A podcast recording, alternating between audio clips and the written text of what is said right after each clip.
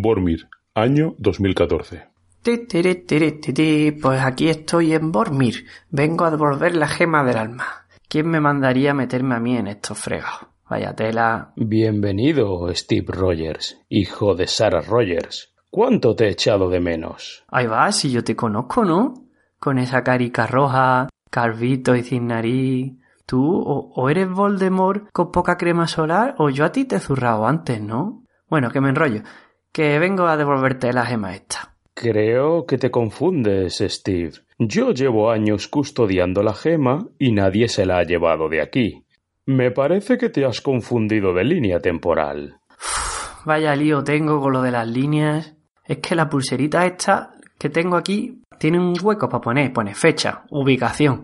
Pero lo de las líneas es que no lo llevo yo muy mal, ¿eh? No, no me entero. Pues a ver qué hago yo ahora, porque es que vengo con las partículas PIM justitas. ¿Partículas PIM? ¿De, ¿De, PIM como las iniciales de pesquito y medio? Sí, igual, es que lo tenemos todo pensado. Tú no tendrás por ahí unas pocas de partículas para mí, ¿no?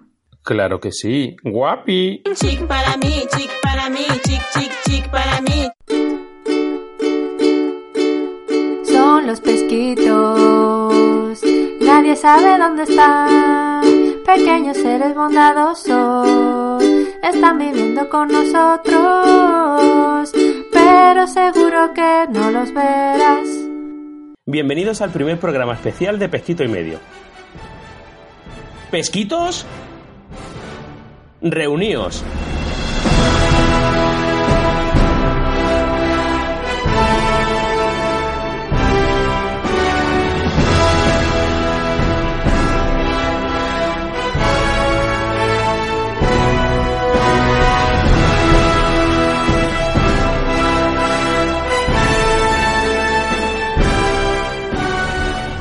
Pues sí, Vengadores en Game ha llegado. Y aquí hay una mente malvada que nos ha reunido a todos para crear este primer especial de Pesquito y Medio. Y como gracias a él, él es el que ha tenido la idea y él que nos ha enmarronado a todos, pues Seidon Mafly, te paso la palabra porque es especial en todos los aspectos. Él va a ser el que va a llevar el, el programa de hoy. Pues bienvenido. Soy especial en todos los aspectos, oyente. En todos los aspectos.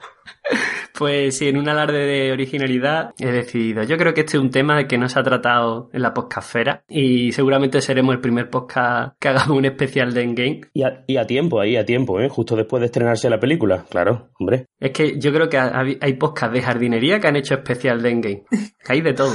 Total, sí, sí. que eso, yo salí del cine y dije, este es una obra maestra de los hermanos rusos que se ha pasado el género superheroico y ahí me da igual. Los agujeros de guion, que los hay y los veremos. Los deus en máquina, que todo sea un fanservice, que lo es. Me da igual. Yo lo he disfrutado mucho. Es un resumen muy rápido sin spoiler que vamos a hacer todos los participantes de hoy porque además hoy somos muchos. Recuperamos a viejos colaboradores y tenemos una nueva incorporación. Y nada, no me enrollo y os presentamos a los participantes de, en el día de hoy. Tengo aquí a mi lado en el sector Lebrija a la señora Scully. ¿Qué tal? Hola, muy bien. ¿Qué tal, Scully? ¿Te gusta a ti la película? Sí, Muy rápido, sin spoiler, ¿eh? Algo muy breve. Me, sí, me gustó mucho. Yo cuando terminó la película, después de tres horas, lo que pensé fue ya. Pues, me pareció muy entretenido. Sí, tiene mérito. Yo pensé, tengo que ir al baño. Sería interesante en este programa ver los perfiles de cada uno para también tener en cuenta la opinión, ¿no? Entonces, tú en general sí has visto todas las películas del UCM, ¿no? Sí, las he visto. Menos Capitana Marvel, que no las hemos visto porque ¿Ah, sí? no, no, no, hemos podido ir. Eh, y bueno, de cómic eso de superhéroes ya va la cosa peor, ¿no? Nada, no he leído nada. Bueno, empecé con Planeta Hulk y no, y no lo he terminado. Es el único cómic de superhéroes pues, con el que he tenido contacto. Pero aún así, las películas te gustan, ¿no? Sí, en general. Me parecen entretenidas. Muy bien. Bueno, es verdad, Alecrombie, que te he saltado. Un resumen rápido. Resumen rápido de si te ha gustado o no. ¿Va a estar a favor? ¿Va a estar en contra? Eh, a ver, yo voy a estar a favor. A ver, la película ha estado chula. Yo he estado, salió del cine diciendo, oye, que esto está bien. Ahora, eh, no es la... Bueno, ya lo diré luego, vamos, que no es la mejor película o no es lo que me esperaba. Pues también, pero es verdad que las tres horas me las paso y que me ha gustado mucho y luego ya entraremos en detenidamente exactamente qué es lo que, qué es lo que opino de ella. Pero vamos, en principio sí, me ha gustado la película. Está, está guay. Qué tiquismiqui. Qué tiquismiqui.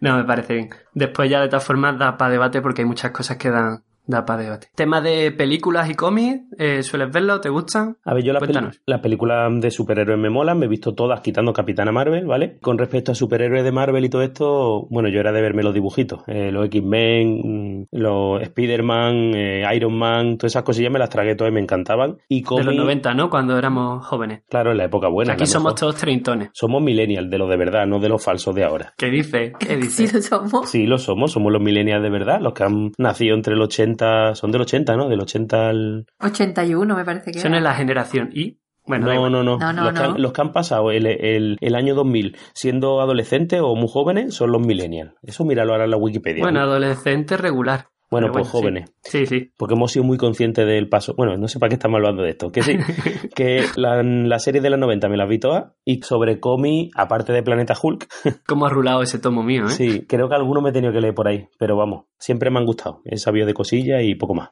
Muy bien. Tenemos también que ha vuelto a Pesquito y Medio desde el primer programa y hoy no nos va a hablar de Chulu, ni Catulu, ni nada. Tenemos a Josema. Muy buenas, buenas noches y como habéis comentado lo demás, también me gustó la película, pero como le habéis dado tanto bombo, me esperaba más, la verdad. Pero vamos, que está... O sea, tú también vienes, vienes a dar caña, ¿no? No, no es dar caña, sino que está bien, pero yo tampoco lo veo como la mejor película de superhéroes que hay o, o- o del cine. Pero vamos, que sí, me, me gustó. No, no se te hacen pesadas las tres horas que dura la película. Muy bien. ¿Y tú temas de cómics y pelis de superhéroes sueles ver? Suelo ¿Nivel ver, de pero friquismo? no, pero no soy nivel de friquismo en ese mundo muy elevado. Vale. Dentro, bueno, ya de que por sí ya todo un mínimo de friki somos. ¿Capitana Marvel la has visto, Josema? No, mira, no la he visto. Ok. O sea, aquí me parece que solo nuestro último invitado estrella va a ser el que tenga un completo, seguramente. Y por eso lo hemos traído, por eso lo hemos traído.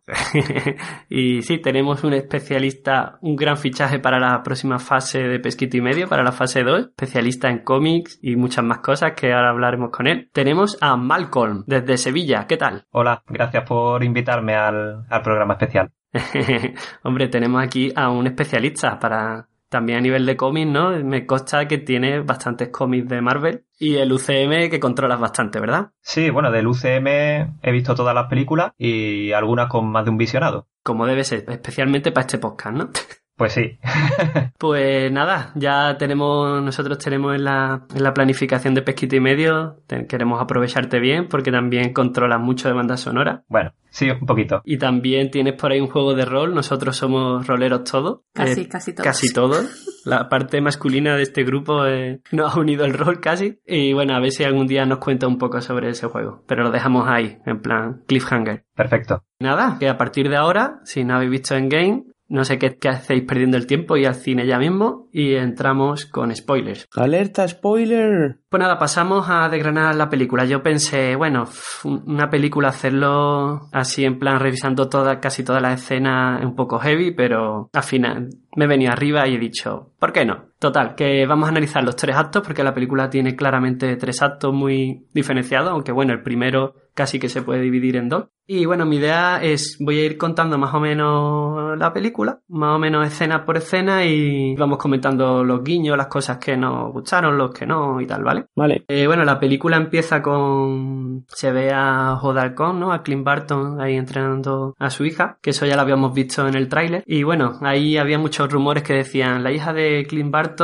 Laila, ¿no? Podía ser la nueva Kate Bishop, que es la una ojo de halcón también en los cómics actualmente. Pero vamos, no tampoco han dado a entender mucho más. Yo no sé si vosotros pensaréis que ahí hay futuro a un nuevo personaje. Pero en principio, eso, al final una escena simplemente para mostrarte un poco que es verdad que en Infinity War no supimos nada de, de Ojo de Halcón, que bueno, pues la verdad que este 50% a él no, no le fue muy bien porque tuvo mala suerte y perdió a toda su familia y la verdad que fue un poquillo impactante. Aunque yo en verdad me lo esperaba esa escena, de lo poco que me esperaba de la película. Hombre, al, al, Sí. al saber que iba a salir Ojo de Halcón, bueno, ya como Ronin, ¿no? En esta película, no, se llama Ronin, ¿no? El nuevo, cuando cambia, ¿no? Sí, sí, más adelante cuando... Bueno, pero que eso se sabía en, el- en los trailers, se sabe que ya llega Sí. Ronin. Pues Está claro que, hombre, algo tenían que poner en un contexto, un algo, Claro. porque encima lo que pegaba es que hubiera salido en Infinity. Pues sí, lo que sí está claro es que Infinity War era una película dedicada un poco más a ver el trasfondo del villano, ¿no? A Thanos. Y esta es una película homenaje a los Vengadores originales, ¿no? Y es verdad que Ojo de pues tenía que salir. Y la verdad que es una de, de las películas que yo creo que, qué más importancia o más relevancia le dan al personaje. Y con respecto a lo que de que la hija sea eh, el personaje este o no, bueno, tengan intención o no, ahí le dejan esa escenita enseñándole a lanzaflecha y si en un futuro, dependiendo cómo vayan las películas o el director que lo coja o lo que sea, en otra de la, fase 5 de, de, UCM o lo que sea.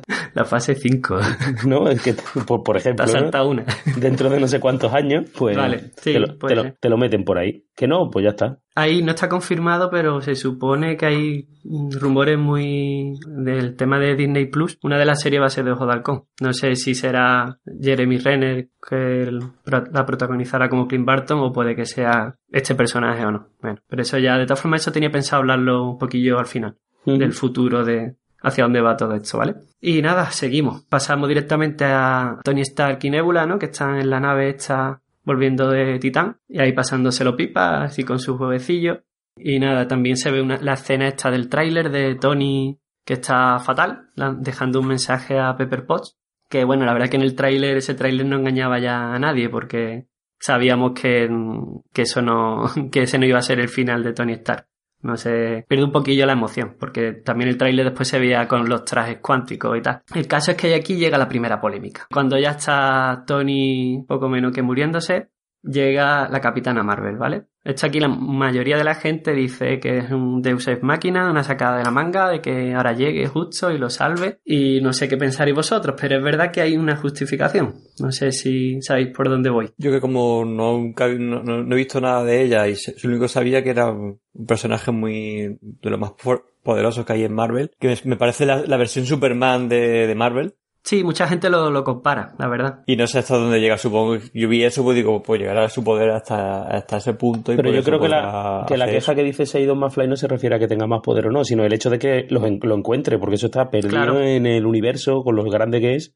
Claro, la explicación es, es que claro, como esto te tienes que ver las 21 películas y la escena postcrédito, la escena postcrédito de Capitana Marvel, pues se ve que la capitana llega a la Tierra no está con los Vengadores. De hecho, después cuando los rescata los lleva a la base. Entonces, pues se supone, se da a entender que está allí y dirán, ostras, tenemos a Tony perdido por el espacio. ¿Nos puede echar una mano, capitana? Entonces, en teoría lo está buscando, ¿vale? Entonces no es tan esto es un poco justificado. Lo que pasa es que hay gente que decía que lo, la grabación esta que estaba haciendo con el casco el, el Tony, bueno, yo pensaba, yo cuando estaba viendo la película, digo, bueno, pues está haciendo una grabación para cuando encuentren la nave, cogen el casco y se lo pasan a la pipe. Pero había gente que es que tal vez eso estaba mandando eh, mensaje por el espacio, ¿sabes? Yo lo he entendido como la primera versión, digamos. No me parecía que él hablara en directo, digamos. A ver, a mí lo que me dio a entender la escena es que Rocket Raccoon que viene de, de, haber viajado con los guardianes, cuando se separa en Infinity War y se va con Thor, sabe más o menos el rumbo que van a seguir los guardianes. Y que por lo tanto la última batalla iba a ser, o, la última batalla, bueno, la siguiente batalla de ellos,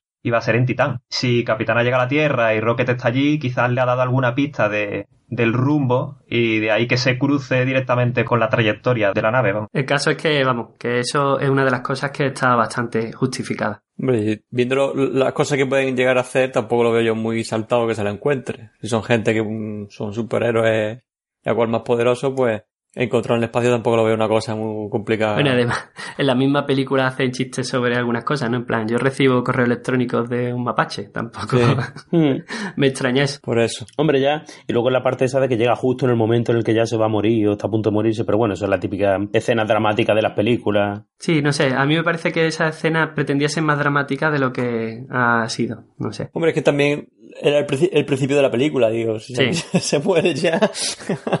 Podría ser, porque después pasan cosas en el minuto 15 que no te esperas, pero bueno, sigamos. Pero antes de terminar con esa escena, aunque la parte importante o guay o polémica es esa, que está muy guay la, como llama la atención cuando se pone, está con la nébula, que la nébula es una especie de asesina sangre fría, impersonal. Sí, está entretenida jugando. Sí, está como que es, más humana, más, más Sí, esta, esta película yo creo que también es un homenaje a ella, creo yo. Es verdad que la Nebula en, los cómics del Guantelete del Infinito tenía parte de protagonismo, aunque la historia era muy distinta en esta parte y bueno, sí, puede ser una, un homenaje al personaje. Eh, bueno, el caso es que la, coge la nave y se la lleva como una crack a la Tierra y bueno, vemos como Tony Stark sale y se encuentra por fin con Steve Rogers, con el Capitán América. Vemos a, a Tony destrozado, ¿no? Que le dice, perdí al chico, haciendo referencia a Spider-Man. Y bueno, yo la verdad que ahí pensé que ya ahí empezaría a hacer un poco las paces con el, con el Capi, pero bueno, al poco ya vimos una discusión, vimos a, bueno, Tony Stark escuálido, que era impresionante. La verdad que los, los efectos especiales ya van a hacer que los actores dejen de ganar kilos o perderlos. si hubiera tenido esto Santiago Segura hace unos años. No tenía dinero. y la verdad que impresionante. Es una de las cosas que al menos a mí me llamó la atención. Y bueno, eso vemos que hay una discusión al nada, bueno, entre los, dos protas de Civil War, ¿no? Y está muy chula, a mí me gustó mucho eso que le dijo Tony, lo de, dije que perderíamos, tú dijiste que lo haríamos juntos, pero no estabas, ¿no? Me mentiste o algo así creo, creo que decía. Aparte de, del Iron Man con el Capitán América, llega tan ido recuperándose con el, el goteo metido, que también son detalles para añadir, que está totalmente deshidratado y desnutrido. Y la verdad es que queda bien la escena. No, yo al menos no notaba el CGI. A mí me ha llamado la atención porque, vamos, parecía enteramente que fuera el actor el que había perdido esos kilos, pero claro, hoy en día sería impensable que perdiera esos kilos y que nadie se enterara. Sí, encima es que no me pega con ese, es que ese actor lo haga por esta película, no sé por qué, ¿sabes?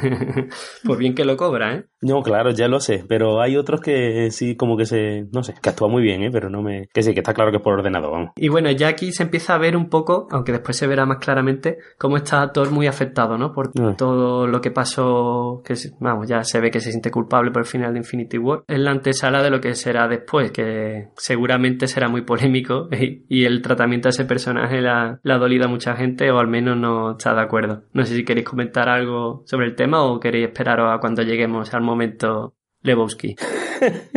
a mí me da igual, lo hablamos luego, ya está. Venga, vale, pues seguimos, lo dejamos ahí. Yo por lo menos. A un lado, y bueno, eh, y aquí ya tenemos la capitana Marvel, que en plan una actitud así chula, eh, bastante fría. A mí me ha llamado la atención, ya, ya os digo que no, como no he visto la película, me ha llamado la atención porque al menos los cómics que yo he leído, sí, tú sabes, chula, eh, va un poco desobrada, pero no sé, me parecía demasiado fría. No sé, la verdad que no sé si me convence mucho la actriz. No sé, ¿qué opináis vosotros? Yo quería justo preguntar eso a vosotros, que habéis leído cómics y eso de, de la capitana, que igual me pareció súper fría. O sea, iba de machotona, me podía creer por lo menos en esa escena que era una machotona, pero que era demasiado fría, efectivamente, justo la palabra esa. Y no sé. Yo no he leído mucho, la verdad, seguramente Malcolm habrá leído más. Yo lo, último que leí de ella fueron la, Civil War 2 y en esa la, la, la de Bendis, ¿vale? No la de Mila. Ahí yo la veía como eso, una tía muy guay, la verdad, y le había más rollo Starbucks de Galáctica, para entendernos. En plan chula, pero sin ser fría, tan fría. Pero bueno, también el UCM, los personajes pues son muy distintos. Malcolm, no sé qué opinará del personaje, si te gusta el tratamiento que le dan o no. En los cómics la he conocido principalmente como Miss Marvel. Como capitana la he leído muy poco y, es cierto que en el universo cinematográfico están reinterpretando a los personajes constantemente. A mí personalmente no me gusta demasiado su actuación, la verdad pero creo que con el tiempo la pueden llevar por un, por un, camino que sea un poco más satisfactorio para el fan. Hombre, es verdad que está destinada a ser uno de los principales de los pesos pesados de la nueva fase, tal como se queda la cosa. Sí, por favor, y no digas que va a reemplazar al capitán porque no. no creo que eso se pueda hacer. No, no. No, yo mmm, capitán por el perfil sería más rollo Black Panther, pero bueno, eso ya, ya lo hablaremos más adelante. Aunque bueno, aunque el escudo lo ha heredado otro, como ya sabemos, pero bueno. El escudo no pasa Yo quería preguntar que sobre este personaje, ¿no? Para yo que no soy seguidor de los, de los cómics, es que claro, no sé por qué no aparece en Infinity. O sea, porque no la avisan antes. O sea, si llega Hulk en la película, ¿no? No sé cómo serán los cómics y diciendo que, que, la va a liar, que, eso es tan grande y, y, no la avisan antes, como que pasa que... Bueno, es que quien la avisa es eh, Nick Furia. Él la avisa cuando puede, cuando se da cuenta. Sí, pero me espero, no, no avisaron todo de lo que venía, de lo que iba a pasar y haberla utilizado antes. Es como... Se supone que pasó todo muy rápido, ¿no? No, sí, no sé si ni Furia estaba al corriente del tema o no, la verdad. Pero bueno, de todas formas, a nivel de guion, claro, los personajes, digamos, overpowered, como son ella, o Thor, o Hulk, la han hecho, para los más gamers, le han hecho un nerfeo en estas pelis, o bien... Sí. Por temas psicológicos, o bien mandándolo a otros planetas, porque claro, tiene que un poco que equilibrar la balanza, creo yo. Sí, se lo han dicho mucho. Creo que hace que equilibrar todo un poco porque si no iba a ser demasiado pasote, porque en verdad en Infinity Thor se podía haber cargado perfectamente a Thanos si no iba a ser por su orgullo. Y yo creo que toda la depresión, después hablaremos, supongo, de, de haberla cagado en el sentido de no haberle cortado la cabeza desde el primer momento y haberse dejado de tontería. Pues sí, eso la verdad que para mí me pareció una cosa, una pifia, que eso yo creo que siempre lo piensa Scully, ¿no? Que parecía una pifia de Infinity War que aquí le han dado valor. Sí, a mí no, no me convence, no me convence, vamos, Infinity y entre otras cosas por eso, porque digo, pero la cabeza o el brazo, simplemente porque no le corta el brazo. No lo entiendo. Pero bueno, le han dado la importancia a esa decisión errónea y a mí me parece acertado. No la han obviado. sí, la han arreglado en esta película. El caso es que se reúnen un poco estos Vengadores que quedan y dicen que, claro, quieren arreglarlo, buscar a Thanos. Y, ahora aquí sí una escena que a mí me extraña un poco, que no termino de entender. Que dice, bueno, pero no sabemos dónde está. Y Nebula dice, yo sí sé dónde está, ¿no? Dice, está en... Ella siempre hablaba de que quería irse al jardín. Inmediatamente después, Rocket, que ya estaba ahí de antes de que llegara Nebula, dice, hemos detectado en un planeta hace dos días, creo que decía, una energía parecida cuando se hizo el chasquido de dedos aquí. Y no lo hice hasta ese momento. Entonces al final lo de Nebula no hace falta, ¿no? No sé, no entendí un poco. La verdad que esa escena, no sé si vosotros lo entendisteis de otra forma. Yo creo que lo que hace es que dicen eh, dónde, dónde está y analizan el tema. Y se ponen a analizar, dice, a lo mejor analizan el planeta y dice, pues hace dos días pasó esto. No sé si me explico. Sí, no sé, pero lo hacen muy seguido. O sea, es una tontería, ¿eh? Sí, pero me refiero a que supongo que dirán, ella dice, yo sé dónde está tanto planeta. Y entonces supongo que harán un análisis del mismo antes de ir, para no ir para nada, porque no que esté al lado. Él dice está en el jardín, no dice más. Supongo que como muchas veces llaman a, sitios con nombres más personales y tal, que a lo mejor después al final en la galaxia se conoce con otro nombre y tal. Puede ser. Bueno, yo lo entendía así, tampoco como no sigo los, digo, los cómics y todo esto, pues no sabría yo una persona que se lea bien los cómics y tal y eso que sí eso tiene mucha relevancia. No, no tiene por qué, ¿eh? porque no, no, a ver, esto en principio parecía que estaba basado en, en los cómics del guantelete del infinito de Jim Starling y al final tiene chasquido primero de Thanos, de Infinity y poco más, ¿eh? No, no tiene mucho más. Romper el escudo al capitán y, y poquito. Entonces, es verdad que beben de otros cómics. Aquí siempre le gusta hacer, pues, tú sabes, hace un poco una ensalada de cómics. Bueno, el caso es que al final van para allá, minuto 15 de la película, encuentran a Thanos eh, bueno, antes de ir, por cierto, hay una escena graciosa, ¿no? Que Mapache Cohete, eh, bueno, Roque, pregunta a la gente, ¿quién ha estado en el espacio de vosotros, no? en plan, para, por si vomitáis, ¿no? que tenéis bolsa. Total. El caso es que llegan al planeta, tenemos otro guiño precisamente al cómic del guantelete del infinito, que se ve la armadura de Thanos puesta como un espantapájaro, que eso se veía pues, al final del cómic del todo. Rollo Gladiator ahí tocando las plantitas. Y llegan los superhéroes, llega Capitana Marvel, Overpowered Girl, y bueno, pues entre todos hace en un momento lo que no fueron capaces en Infinity, porque bueno, está claro que Thanos ha cambiado, está, se veía destrozado, medio cuerpo destrozado. Y nada más llegar, pues le cortan el brazo, el guanteleta al suelo. Y sorpresa, no hay gemas, señores. ¿Os lo esperabais vosotros o os quedasteis con la cara torcida como yo?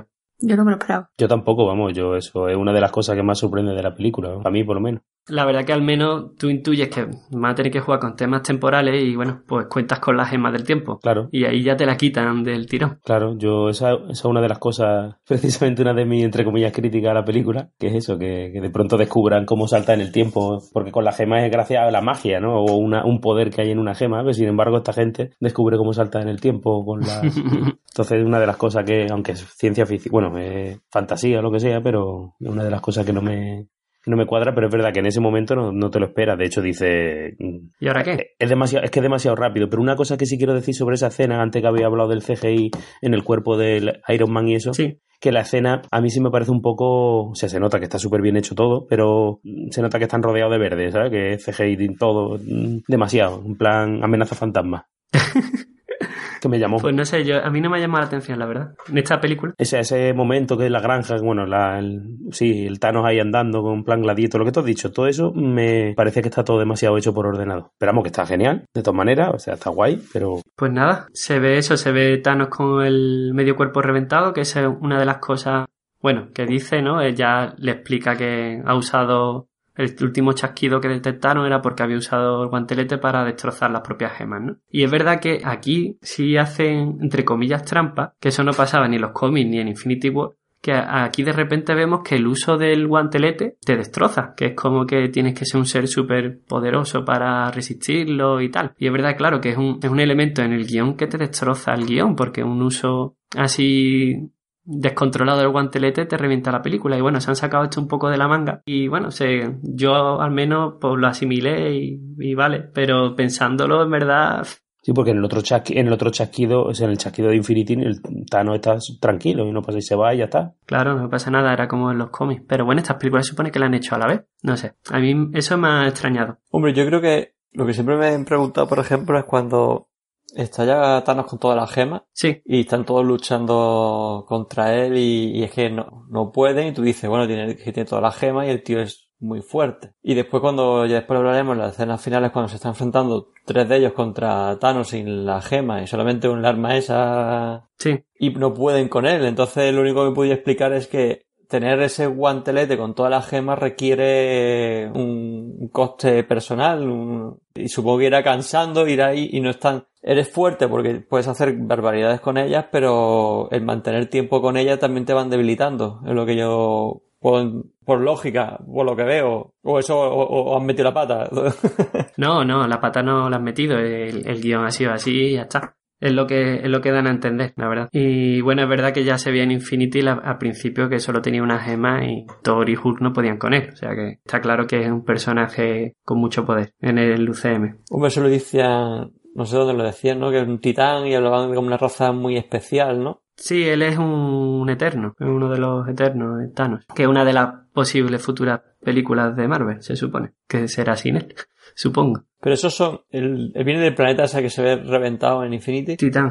el titán, y, y todos son allí de lo mismo, ¿no? Me refiero, son todos eternos, supongo, ¿no? Mm, La verdad que no lo sé. Yo de Thanos he leído el guantelete y poco más, la verdad. Y que de acuerdo con el hecho de que sí, que, que acuerdo con vosotros con la escena de que te esperas que van a recuperar aunque sea una gema del tiempo para poder arreglar el tema. Sí, Y cuando te encuentras que no tienen gemas, pues dices, bueno, ¿y ahora qué van a hacer? claro, y está muy guay, pues dice, eso es inevitable, ¿no? Que ya, eso creo que lo decía aquí al final. Y después yo creo que también te demuestra la parte de lo fanático que es él. Sí, En el sentido de que él ha hecho lo que tenía, que considera que tenía que hacer en su parte del destino, en el universo, y que ha cumplido su parte y, y que ha salvado. Él se, cons- yo creo que él se considera un héroe. Es consecuente con, con lo que, con lo que decía. Que dentro de las ideas que él tiene, que lógicamente no estaremos muy de acuerdo con que se cargue la mitad de la población, pues que, que es consecuente y que, que se le ve esa humanidad. Bueno, eso todo trata la, la, la primera película, era so- todo sobre Thanos, y ahí se lo lleva hasta el último, hasta, hasta último fin, ¿no? Que incluso por encima de su propia salud o de su propia vida, que, que chasquea y se revienta y ya está, y le da igual, vamos. Sí, la verdad que mm, a mí al menos no me termina de convencer el objetivo de Thanos en estas películas. No sé, está muy bien justificado y tal, pero me saca un poco. En los cómics el tema este era un poco una muestra de amor hacia la muerte, ¿no? Que era como una personificación de la muerte y no sé, entraba más en lo místico. Aquí que te lo expliquen un poco por el bien del universo, que no hay recursos y tal. A mí no, no, una cosa que no me termina de cuajar, no sé los demás. Cuando luego encima se va a un planeta que parece ser que no está muy habitado y está el sol allí, venga, tranquilito. Realmente se, se podía haber ido antes de tal manera, ¿no? Sin tener que haber hecho nada. Yo creo que también hace un poco como lo que pasa en nuestro propio planeta, intentar para que la gente sea algo más cercano y, y lo puedan entender de otra manera. Cada vez como se escucha tantas veces que si en África hay sobrepoblación, que si los recursos, que si en X años, un poco yo creo que concienciar el, problema que tenemos hoy en día en, nuestro planeta, por intentar buscarle un sentido a eso, Ah, porque han hecho esa variación con el cómic. Yo creo que más querían mantener lo de el tema del cómic, el 50%, y claro, no querían meter más cosas más místicas y tal, y se han buscado, yo creo que ha sido al revés, que han querido mantener el chasquido y se han buscado un, objetivo para él, y le han dado esa explicación, pero no sé. Malcolm creo que iba a hablar antes. Sí, bueno, co- coincido con vosotros en que es una forma de, de adaptar lo que veíamos en el cómic, quizás de una forma eh, más cercana para el público general, que no, que no es fan, que sientan algún tipo de, de identificación con la causa y creo que por otro lado también es lo que hace de Thanos eh, seguramente, si no el mejor, uno de los mejores villanos que hemos visto en, en el cine relacionado con cómics por esa doble moralidad, que, que ves cierta lógica en lo que quiere hacer y al mismo tiempo ves que el fin no justifica los medios. Eh, es verdad que una de las cosas que siempre ha pecado el UCM era que no tenía villanos carismáticos. Era como lo que le faltaba y, y es verdad que Thanos, otra cosa no, pero carismático es. Bueno, lo que se considera malo, ¿no? Sí, y ahí yo creo que Scully puede estar en desacuerdo con nosotros. Bueno, pero a ver, es que a mí yo lo que me parece que es un villano bastante chulo. El actor encima lo hace súper bien, ¿no? Sí. Lo que pasa que ella es un poco, yo creo que sufre el síndrome de lo que pasaba con, con Goku. Es Vegeta y Piccolo y esas cosas, ya. Ahí está, lo que pasa con Goku, que es el villano que después se vuelve bueno porque viene un villano más malo. Pero en la primera de los Vengadores él es el malo y... Sí, sí. Bueno, y en la primera de Thor era, no, en la segunda de Thor, ¿no? La primera, la primera. La primera, eso, en la primera de Thor y los Vengadores. Pero la primera está disimulada. Bueno, Claro, la primera, sí, pero tú sabes, disimulado un poquito. pero bueno, que eso, a mí ese malo sí me está, a mí me parece que está chulo. Es verdad que en las otras, pues no, tiene razón. Y es verdad que en, par- en general es que Thanos está súper chulo, vamos, está muy guay. Ultron, por ejemplo, a mí No, no vale ni pa' leña. la Vengadores 2 Ultron me parece, me parece mala, tío. A mí me parece una A película... mí no me gusta Thanos, ¿No? ¿No? me lo creo. Yo no sé si es porque como es de ordenador, no, no tiene los gestos para mi modo de ver suficientemente humanizado o lo que sea, pero mm, te quiero mucho a tu hija, pero no le veo el amor por ningún lado. Es como que no me lo creo, que no me lo creo. Quiero mucho a mi hija, pero la empujo, ¿no? Sí, pero además una lágrima, ¿sabes? Oh, sí, es verdad, lo quería de verdad. No, que no, que no me llega a mí, eso. Pues yo veo al actor, ¿eh? Yo me parece que sí está... Yo sí creo que sí está... Que lo han hecho muy expresivo. A mí sí me lo parece expresivo.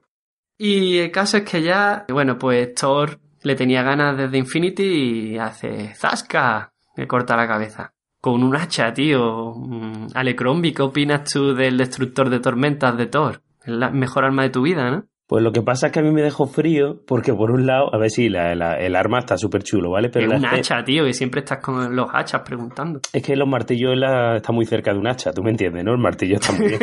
Entonces, Hombre, tú sabes. No me voy a, que- no me voy a quejar tampoco del martillo. Pero que, que sí, que está muy bien. Pero en, en la escena esa en particular es que me dejó un poco frío porque es como que no me creía que había pasado eso. Entonces yo pensaba que en cualquier momento, en la siguiente escena, como que eso era un sueño de alguien o, o que Thor de pronto se levantaba y decía, Salía, salía resine. Sí, de, sí, eh, de, de verdad que no me lo estaba creyendo. Digo, han pasado 15 minutos y se acaba de car- a cargar al Thanos y encima de un hachazo ahí en un segundo. Ha sido como...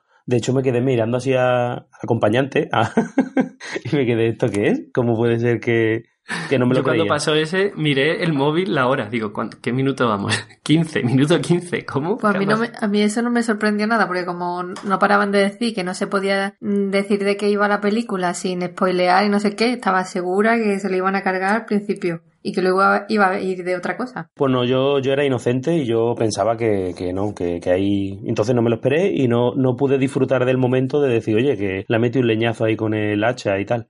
Pero bueno, también estaba de rodillas, estaba ya en plan ahí amordazado, cogido y, y estaba reventado, cojo perdido, entonces bueno, no sé yo, en fin. Pero sí, que sorprender, yo creo que en general, quitando a, a Scully, sorprende, yo creo. A mí me dejó bastante sorprendido. Yo coincido un poco con Scully. ¿Sí? Sí. ¿También te lo veías venir? Sí, quizás un poco empujado también por, por las cosas que se contaban por internet y demás. Claro, yo sabía que decían, ya del minuto 5 te dejan fatal, te dejan con la película totalmente trastocada. Pero la verdad que no pensaba que tiraran por ahí, la. Igual, yo pensé que era con alguno de los protagonistas y ya está, pero no, no con Thanos en particular. Yo pensé que Thanos pues, iba a estar todo el rato ahí dando vueltas. Y bueno, en esta escena recordar que ya será importante más tarde, Nebula sigue con eh, la opción de grabarlo todo activa en su, en su cabeza. Está ahí grabándolo todo con su El, cámara. el disco duro, ¿cuántos gigas cuántos gigas tendrá el disco duro de su cabeza? eh? Eh, que no aprendió en Infinity War, que ya la lió en Infinity con lo mismo. Pero bueno, ahí sigue grabándolo todo. Yo quería decir que yo no vi nada, nada ni, ni tráiler ni nada de, de la película para, para no tener spoilers de ningún tipo. Como los cracks de verdad. Hombre, claro. Y la verdad es que esa escena no me la espero, pero cuando ves a Setano tan acabado, tan rendido, tan... como ya, ya he cumplido, ya me da igual todo lo que pase, cuando le corta la cabeza fue como algo que iba a ocurrir por la situación de la escena. Es como diciendo si esto ya está hecho aquí. La sensación era hemos venido para nada.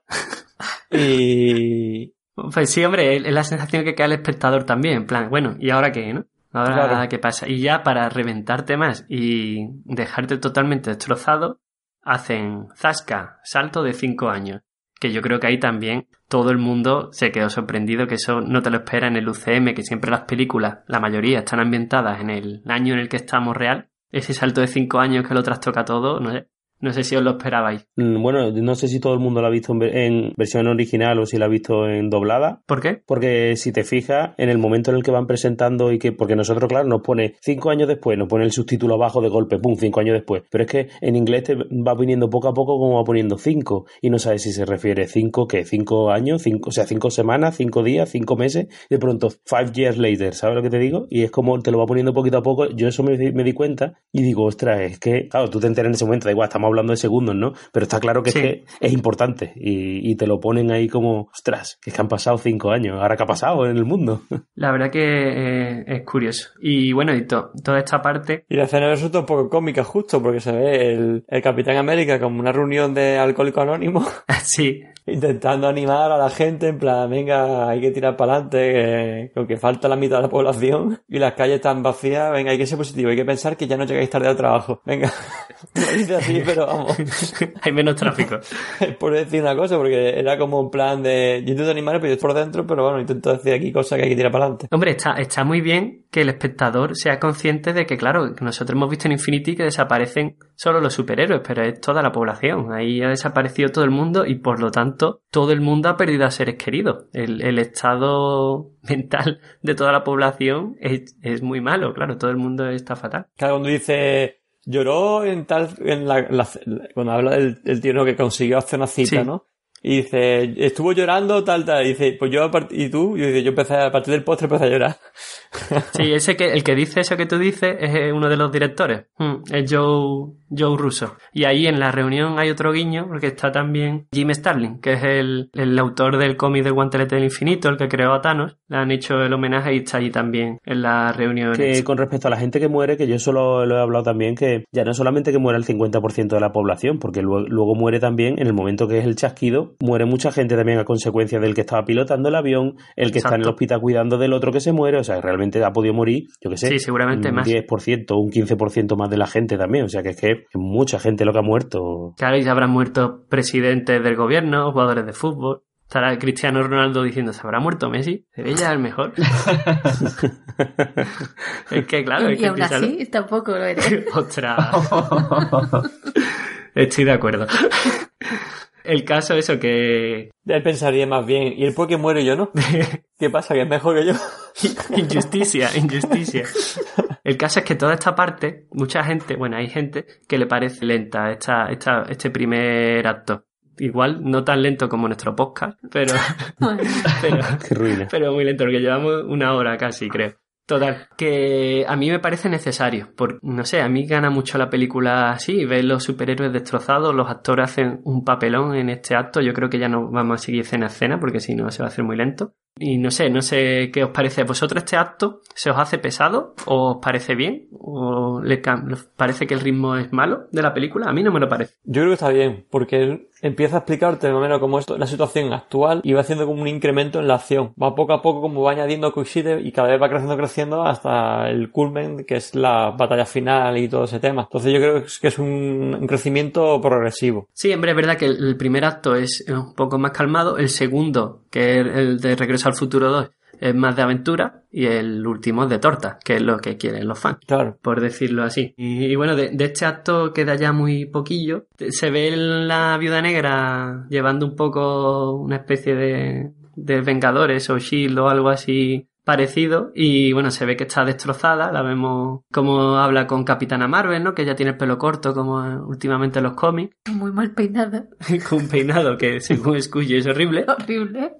Y bueno, ahí vemos en esa escena referencias a temblores bajo el agua que yo no sé si ya no están dando un poco pie a la presentación de Namor. Que es como, para quien no lo conozca, como el Aquaman, entre comillas, de Marvel. No sé yo si van por ahí los tiros o simplemente da a entender que, que está el mundo fatal. El caso eh, es que ya se va viendo un poco lo del Ronin que comentó antes Alecrombie. Que bueno, el, el Ronin en los cómics han sido varios personajes, ¿no? Ojo de Halcón fue el segundo, creo. Y nada, ya llegamos al momento rata. Chan chan. ¿Qué os parece el momento rata? ¿Os parece un poquillo sacado de la manga? ¿Os gusta que, que volviera Ant-Man del mundo cuántico gracias a- al azar? ¿O Es que esto si vaya así, puede dejar el tiempo, no sé qué, y, y no, lo mejor no es eso, lo mejor es que después dice el, el, el Star, el, el Iron Man en plan así, y lo consiguen ¿qué? ¿En, en un mes, en una semana. Vale, tú dices lo... Sí, tú dices lo del viaje en el tiempo, ¿no? Exacto, sí, claro. Sí, pero lo- yo, yo digo lo del hecho de que... Una rata sea la que provoque que vuelva el Ant-Man del mundo Ah, cuántico. vale, que sí, que, que- que salta encima de los, de los controles, ¿no? Y activa la máquina y vuelve Sí, es un poco... el nota, ¿no? Y justo le da los botones que tiene que darle para que el tío no, no se muera. ¿no? Sí, hay mucha gente que critica esa escena. A mí, la verdad que, a ver, estamos en un género de superhéroes que, no sé, que hay muchas cosas que son fruto del azar y es más, se supone que han pasado cinco años, que no ha llegado la rata en la primera semana. Yo no, yo no- personalmente no lo veo tan bueno. Yo creo que meten eso casualidad. Algo al azar, no sé, como meterlo como un poco de parodia. Como en una película que le mete muchas parodias en muchos momentos tensos, pues como, mira tú que la casualidad de todo, que por una rata caiga y le dé justo a los botones que tiene que darle, pues ahí aparece la solución a todo el problema. Como mucho, a lo largo de la vida hay muchas cosas que a lo mejor se le pueden considerar que han sido momentos casuales y, y gracias a esa casualidad ha ocurrido cosas eh, grandiosas, pues es como yo creo que añadi- añadirle otra, algo parecido. Entonces hacemos vengadora a la rata, ¿no? Sí, A mí me parece un poquito anticlímax. esa astilla. A mí. Maestro Astilla. Sí. Malcolm no, no le parece bien, ¿no? Un poquito anticlímax, me pareció a mí, ¿eh? A mí. Sí. Una película que está apuntando a algo épico y no sé. Es cierto que la película tiene momentos cómicos, pero no me pareció especialmente gracioso y no me aportó mucho y, y da ese toque de casualidad. No sé, Mm. no me, no me termino de convencer. Es verdad que eh, la película, pese a, a esta parte que es un poco más triste, no renuncia a los chistes, ¿sabes? El tema cómico llama la atención y a mí la verdad que no me molestan porque ya sé lo que voy a ver en una película de Marvel, estoy acostumbrado. Y por ejemplo, lo de que no lo he comentado, cuando Tony eh, escucha hablar por primera vez a, a Rocket, es buenísimo y es tan fatal. Y no sé, me parece un comentario gracioso. Pensé que era un peluche, ¿no? Hasta este momento. Hmm. Eso es como cuando están, cuando viajan y van ahí al, Asgard y, y se escucha, se escucha a la gente gritar, sigan al conejo. Sí. Sí, bueno, ese es un, un chiste heredado de, Sí, de exacto, Infinity, por ¿no? eso. Como diciendo, ¿por qué, ¿por qué Thor dice que es un conejo, eh? Sí, Por lo sí. mismo. Está muy bien. Yo, con respecto a la rata, igual yo Sí. coincido con, con lo que dice Malcolm, que me parece un poco como, sí, que te ves- estás viendo una película súper seria, pasan los cinco años, no sé cuánto, tal, y de pronto una rata. Pues te queda un poco, vale. Podían haber puesto otra escena, la típica de los niños que se encuentran, no sé qué, que hubiera sido igual de ridículo. Bueno, el, el oriental este, ¿no? Que estaba allí, el, el de Community. Ken Jong se llama. Coreano, ¿no? Sí, es de... ¿Es ja- eh, coreano? ¿No es japonés? Ese es de... Ese nombre es coreano. El nombre es coreano. Es, es hijo de padres coreanos, que lo tengo apuntado. Ah, aquí. vale. Ese es de Community, ¿no? Sí, es que eh, los hermanos rusos han- trabajaron en The Community, hay un par de cameos mínimos. Está el oriental este, ¿no? Que está en el almacén, Ken Jong, y después la, la mujer que se ve en el ascensor en los años 70 con el Capi y Tony. Ah, claro, y digo, me sonaba un montón la cara y dice, me suena, y, y, y estaba yo con- preguntando, ¿me suena? ¿Me suena? ¿Y de dónde? ¿De dónde? ¿De dónde? Pues Sí. ya era de Community. Efectivamente. Sí, creo que Abed sale también en una de las pelis, no sé si es en, en El Soldado de Invierno, y Troy sale en, en la de Spider-Man. Claro, el soldado de invierno sí es de los rusos, pero la de Spiderman es simplemente de casualidad, ¿no? Ahí ya no tienen nada que ver ellos. Pues no, no lo sé, la verdad, no sé, pero sale hablando, es el, el chico de color que sale hablando por teléfono, en, eh, que lo deja Spider-Man pegado al maletero. Sí, es verdad. Ahora recuerdo yo que sale en esa película, sí. Ah, vale, claro, claro, sí, sí, sí, sí. Sí, sí, claro, es verdad que es, es el, el tío de Miles, se supone. Se supone. No está dicho, pero se supone. Sí, sí, sí, sí, sí, sí, sí, es verdad. eh. Vale, es que no... Es que yo no he visto Community, entonces no, no caía, pero sí, sí, es verdad, claro. Es el, el nuevo Lando Calrissian, por favor. pues sí. Y lo que habéis comentado antes de la película, yo creo que es que esta película eh, está todo el rato con el humor negro constantemente. No es una película que, que sea 100% seria, ninguna ni, ni ninguna de estas de superhéroes, menos a lo mejor la de Capitán América. Todas las demás están con un humor negro o humor chorra, ¿no? Humor chorra puedo ver con Thor Ragnarok que yo no sé si ni para qué la sacaron. Hombre, es una película entretenida, es verdad que eh, desde entonces Thor Para mí ni eso, tío. Oye, oye, un, re- un respeto, ¿eh? Que hay gusto para gustos colores. Ha sido contra aquí en polémica. Hombre, para mí, a mí Thor Ragnarok me entretuvo. A mí lo que me da pena es precisamente hoy que hemos hablado de Planeta Hulk, que se, que ya hayas perdido la oportunidad de hacer ese cómic. Para hacer eso. Pero es verdad que, bueno, tiene, a Thor lo han cambiado ahí y los hermanos rusos pues lo han heredado. Aquí está claro. Que ya pues han, han, han cambiado el personaje completamente. Pero bueno, seguimos, que si no, no terminamos, señores. Sí, a ver si te dura menos de dos horas.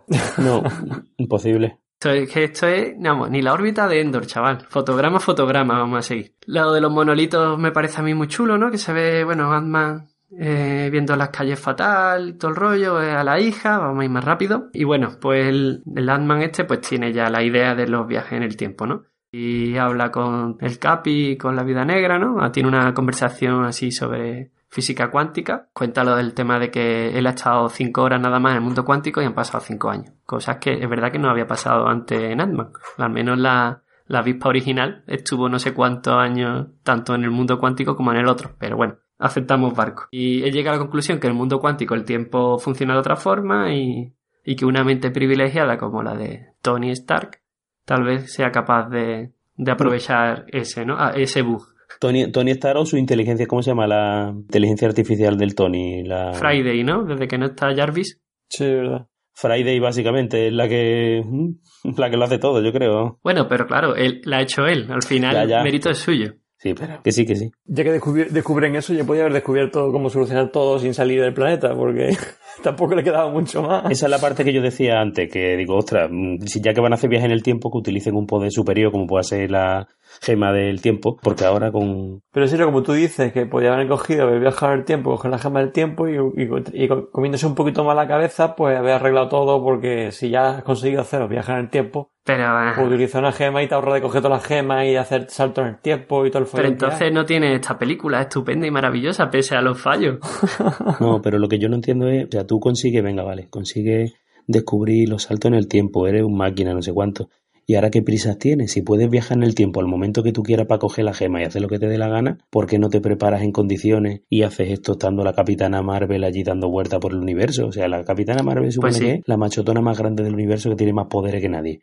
¿Por qué más te da esperar una semana más o un mes más o tres a que vuelva Capitana y que ella haga salto también y sea uno de los grupos que va por ahí a dar leñazo? O sea, por De ejemplo, a todas formas, Recuperar a sus seres queridos, hombre. Claro, ¿Tú tío. querrías esperar un mes, una semana para recuperar? Yo creo que es eso, es el ansia, ansia que tienen viva. de que no, no saben seguros si eso funciona y funcionando el hecho de, de recuperar todos los seres que han perdido. Yo creo que es el, el ansiedad que tienen. que no, que el, el ojo de halcón y la otra y la Natasha esta van, eso no vale ni pa' leña, no tienen ni poderes ni nada, y van ellos dos solos a buscar.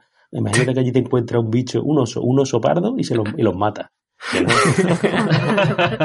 que, no, que no tiene sentido. Allí que se lleven un machotón por la capitana Barmel y re- hombre, el reparto de los grupos, eso ya lo veremos, ya estamos entrando en el segundo acto casi. Está El reparto de los grupos es curioso. Pero bueno, y con respecto al humor y esas cosas, no a, a mí está, está bien, hace que la película se lleve, se lleve mejor. Y a mí me pega bastante. Encima el Ant-Man, las películas de Ant-Man, hay muchos chistecillos y tonterías, y como él tiene un protagonismo bastante grande en esta fase de la película, pues pega que haya ese tipo de bromitas y tonterías. Pero es un humor muy comedido el Landman. A mí me parece que no está mal. Menos la escena de que ya vamos a llegar en breve de, de Profesor Hook. Los demás no me parece mal. Oye, eh, el actor este de Ant-Man, este que salía en, en Friend, el marido de Phoebe. Sí, Sí. es un Vale. es el Jordi Hurtado de Estados Unidos. Sí, sí. Uy, es verdad. señor. Por eso te digo, digo, la misma cara, el, el mierda embolsada. Que- creo que tiene creo que tiene 50 años, ¿eh? El- este señor. Y está igual que hace 20. Paul Rudd, ¿no? Eh, si buscáis en Google Paul Rudd, veréis Paul Rudd joven. Y está exactamente igual que ahora. Y se ve vestido de Ant-Man. Spoiler. Claro, es que ha viajado al mundo cuántico y... ¡Ostras! Ahora todo tiene sentido. Eh, bueno, el caso es que vemos a Tony Stark, ¿no? Como ha hecho la, su, ha rehecho su vida y está muy guay porque se ve, bueno, que tiene una hija que ya había una especie de guiño en Infinity War que le dijo Tony a, a Pepper Sí. que había soñado con que, que era padre y tenía un niño que se llamaba Morgan, como un tío de ella o no sé qué. Y bueno, parece que, sé que le gustó el nombre y pese a ser niña, pues le llamaron Morgan igualmente. Sí, y si eh, pasa en España se me haría Paco, la, la pobre. como tu tío, tu tío Paco. El caso es que, bueno, eso a su vez de nombre es otro guiño a los cómics, ¿vale? En, en los cómics, eh, Tony Stark tiene un primo que se llama Morgan, Morgan Stark. Y hacen el guiño con el traje que puede tener la madre. Y como dice, Sí, ¿dónde la he encontrado? efectivamente. Sí, que se lo- los regalos que le hago a tu madre, ¿no? Se ve el casco de rescue, sí, de rescate, que, bueno, pues una de las cosas también que es para hablar. De la, si llegamos a la, al acto 3, vivo, No. Yo no voy a llegar, creo, ¿eh? Madre mía. Advierto. Después ponemos esto a velocidad por dos. Eh, y Vox solo nos permite dos horas, señores. No llegamos. Lo tenemos que cortar en dos trozos, como Infinity, como la película, como Vengadores. Sí. Sobre todo porque yo me levanto a las 6, bueno, me he levantado hoy a las 6 de la mañana, o sea que... Bueno, pero mañana no, ¿no? Pues ya está. El caso es que, bueno, una cosa que yo cuando vi esta escena, yo dije, ostras, ya está, viaje en el tiempo, ya vamos a tener el dilema que se presenta en muchas películas de he rehecho mi vida, si viajamos en el tiempo voy a perder a mi hija y tal. Pensé que iba a plantearse un dilema así más moral. Me parece que a Scully le pasó lo mismo. Tipo Regreso al Futuro, ¿no? Yo creo que por eso hacen un poco mejor también las parodias con Regreso al Futuro, a lo mejor. Eh, bueno, lo que pasa es que es verdad que aquí los viajes en el tiempo tienen otras normas que ya comentaremos. Eso lo dice la- Hulk, Hulk dice las normas, ¿no? Perfectamente. Sí, ¿no? sí, Sí. Eso me gustaría, eso me gustaría detenerme porque el tema de los viajes en el tiempo es lo que crea más conflicto y más agujeros de guion, sobre todo en la parte final de la película. Pero bueno, es que yo creo que ahí habrá debate, ¿vale? Entonces no lo dejamos para después si os parece. Con todas las cosas que estamos dejando para después, lo grabamos otro día, ¿no? Qué desastre. El caso es que poco menos que Tony le dice Tururú, yo, mira, yo no he perdido a mi mujer, tengo una hija, he hecho, tengo mi vida. Y bueno, si os podéis quedar a comer si no habláis de trabajo, ¿no? Y bueno, lo Pero luego se ve que no es tan así. Luego se ve que él ha estado investigando durante todo ese tiempo sin encontrar la solución, ¿no? Porque luego cuando le dice el otro el click, él ya se supone que había estado intentándolo de todas las maneras. O sea que no, no es tan así. Sí, es verdad que, bueno, ya hacía referencia, ¿no? Hacía un poco a las bromas a Regreso al Futuro, ¿no? A las otras películas. Sí, mete un poco de parodia. Que yo creo que mucha gente escucha decirle que, que, que comenta como si se metiera con esas películas. Yo no creo que se meta con ellas, esas películas, sino que da a entender como si homenaje, fuesen ¿no? gente de, exacto, homenajes, gente, como si nosotros pusiésemos a, a discutir sobre un tema y digo, ¿qué, qué me estás contando sobre la película tal? Un poco así, y ya la menciona. Hombre, Está yo, bien. yo, como fan de Regreso al Futuro, que ya sabréis por el programa número 3, la verdad que a mí, a mí me hizo ilusión. Esos homenajes, aunque después se metan con la película, cuando ellos mismos no cumplen sus propias normas. Pero bueno, el caso es que mucha gente se toma esa, esa referencia como una forma de ellos exculparse, ¿vale? Diciendo las películas de viaje en el tiempo como que tienen errores y nosotros no somos menos. Yo tampoco creo que se vayan por ahí los tiros. Yo creo que simplemente querían hacer la referencia a las películas y ya está. Y bueno, pues el tema es que como Tony les dice Tururu, pues se van a buscar a, a Bruce Banner. Que sorpresa, amigos, se ha fusionado con Bruce Banner, se ha fusionado con Hulk y tenemos una especie de Profesor Hulk, que era la mezcla del Hulk salvaje, el Hulk gris y Bruce Banner. Me recuerda a Bestia de mm, los X-Men, ¿no? La verdad que recuerda mucho. Es el perfil, porque claro, es en plan, soy inteligente, así con mis gafitas también. Y es verdad que recuerda mucho a Bestia. Yo aquí tengo que decir que cuando yo vi eso en el cine dije, ¿esta mierda qué es? Cuando vi eso dije eso perfectamente. Que después lo comenté como A ti no te dice, gusta. es que tiene base en el cómic. Y yo, cuando dijiste eso, que tiene base en el cómic, lo primero que fue buscarlo en Google. Sí. Google. Y la caracterización física que tiene, que se ven en los cómics y tal, es un aspecto un poco más eh, agresivo, la imagen y tal, y no, y no de, de pring- es un pringado, tío. Es que- Bueno, sí, la, la verdad que es más molón. El profesor Hulk no va de pardillo, a diferencia de este. Pero bueno, es verdad que aquí, si tiene a Bruce Banner, que te ha ido todas las películas de pardillo, y tiene su mente, pues tenía que seguir así. Es que cuando cogen y viajan y van a la parte de cuando están los- en la película de los Vengadores y dicen, no tienes que parecer Hulk, y empieza, eh, venga, una, ay, la moto, eh, sin ganas, y parecía tontito, tío. Digo, ya te digo que lo maten. Es de lo mejor de la película. Josema, no, no puedo estar más en desacuerdo contigo. Yo cada vez que me acuerdo de esa escena me muero de risa solo. Para mí es de lo mejor. Pues, eh, bueno, bueno, sí, sí, sí, es que es para tomárselo con humor, pero no digo, no lo quito eso, pero que, que queda en plan de, tío, es más pringa todavía. Pues a mí no, yo, yo no estoy, o sea, yo no coincido ahí con Josema. Yo vi, es como para demostrar que realmente han pasado cinco años y que los personajes han evolucionado y no me pareció ridículo. Ya han pasado cinco años, el tío tiene un problema, se ha puesto a investigar y ha encontrado la manera de juntar esos dos mundos suyos de... No, sí, pero, yo me refería a eso, me refiero al aspecto como queda físico, tú eso después lo, lo comparas con el cómic y en el cómic está mucho más chulo. No sé, Pero yo- aquí está igual, simplemente está No un poco sé. más pequeño, ¿no? No, no sé, A mí no sé, me- yo lo- la expresión de la cara lo veo todo, yo sé, puede que sea que el actor, que la- el actor tiene cara pringada. no lo sé. No te metas no- con Agustín Bravo. A mí me pareció, me pareció bien. Y el momento ese del selfie de los niños y el Ant-Man y eso, ese momento es top. Sí, bastante cómica. A mí ese, esa broma se me hizo larga. Sí, un poquito sí, sí, de verdad. Sí, a mí también. No sé, pero a mí me hizo gracia. Bueno, el caso es que sí, ya lo usan en plan, es personaje cómico claramente, de hecho lo pone en plan a experimentar, ¿no? Con Ant-Man, el momento este de que lo hacen bebé, viejo y tal. Y hay una tontería, bueno, ahí la mayoría de la gente se reía con el chiste, ¿no? De Ant-Man de me he hecho pipí encima y no sé si he sido yo bebé o yo viejo o yo yo, ¿no? ¿Tamaño del traje qué pasa? Que tiki Mickey. No sé, afecta el tiempo, ¿no? No, no sé, muy. No me lo he planteado, la verdad. Yo creo que eso no se lo ha planteado nadie. No deja de ser una broma un poco ahí metida. Y a mí lo que más gracia me hace de esa escena es la tontería cuando sale bebé, que están así un poco todos muy nerviosos, ¿no? Y dice Hulk, no pasa nada, ya crecerá. es muy buena, sí. Sí. La verdad es que te ríes con esas cosas. sí. Sí, es una secuencia como muy frenética de, de humor, de chiste tras chiste, muy rápido y Sí. desata- desatasca un poco, ¿eh? También desatasca un poco la peli. La verdad es que está bien. A mí también me gusta esa escena. Es como llevamos un rato en plan de cosas así serias y tal y eso rompe un poco la tensión. Total, que al final está un poco desesperado porque eso no tiene buena pinta. Tony ha recapacitado, ¿no? Ya sabemos que vio la foto de, de Peter, de Peter Parker. Y bueno, pues se pone él a experimentar su banda de Moebius, no sé qué. Hace ahí con Friday sus historias. Está el momento Te quiero 3000 con la hija, Precioso. que ha sido muy mítico. esto ya está todo el mundo con el Te quiero 3000. Y bueno, hay dos teorías con lo del Te quiero 3000. Yo he escuchado dos. Está por ahí que dicen que Robert Downey Jr. realmente es una, una frase que tiene con, con sus hijos, que él la había sugerido para el guion, pero vamos, esto no tiene ningún fundamento, eh, lo he leído por ahí. Y otra que tampoco leo yo muchos fundamentos es que dicen que las películas del UCM, contando con la próxima de Spider-Man, en total son 3.000 minutos de película. Pero no sé, a mí me parece que lo- el- los minutos que ponen en la tabla esta que te lo demuestra de Spider-Man, me extraña que sepan ya la duración de esa película que va a salir en julio. Yo creo que, que no será nada de eso, que simplemente era un número y ya está. Y bueno, está la charla con la mujer, que, Absurda. que es verdad, aquí hay críticas, tanto Scully como yo, no nos ha gustado Gwyneth Paltrow como actuó en esta película. No sé, Scully, si quieres profundizar. Nada, eso que no, no, no me ha gustado nada, no me la he creído en ningún momento. El momento final ya lo hablaremos, pero vamos, me parece lo más ridículo del mundo, esa mujer allí. No me parece que actúe bien cuando se queda viuda.